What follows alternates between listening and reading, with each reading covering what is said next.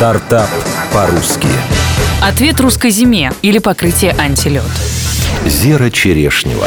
Несколько лет назад на российском автомобильном рынке появилось покрытие антидождь западного производства. Состав применялся в основном для стекол, фар и зеркал. Отлично работал весной, летом и осенью. Но российская зима оказалась сильнее. Все жидкости зарубежного производства не выдерживали минусовую температуру. Тогда группа российских ученых в наноцентре Дубна занялась разработкой нового покрытия, устойчивого к серьезным перепадам температур и российским морозам. Интерес к разработке подогрел и материал в профиздании Magazine за 2013 год. Рынок нанопокрытия оценили в 2,5 миллиарда долларов. Группу технологов возглавил Роман Владимирович Новичков. Компанию назвали «Защитные покрытия». К концу 2013 года жидкость антилед была готова.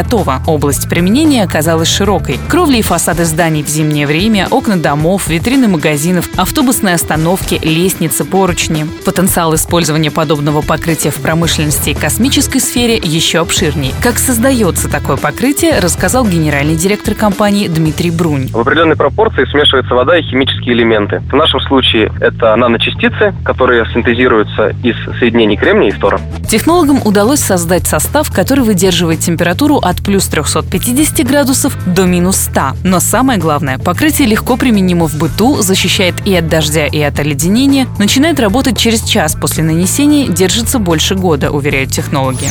Секрет успеха.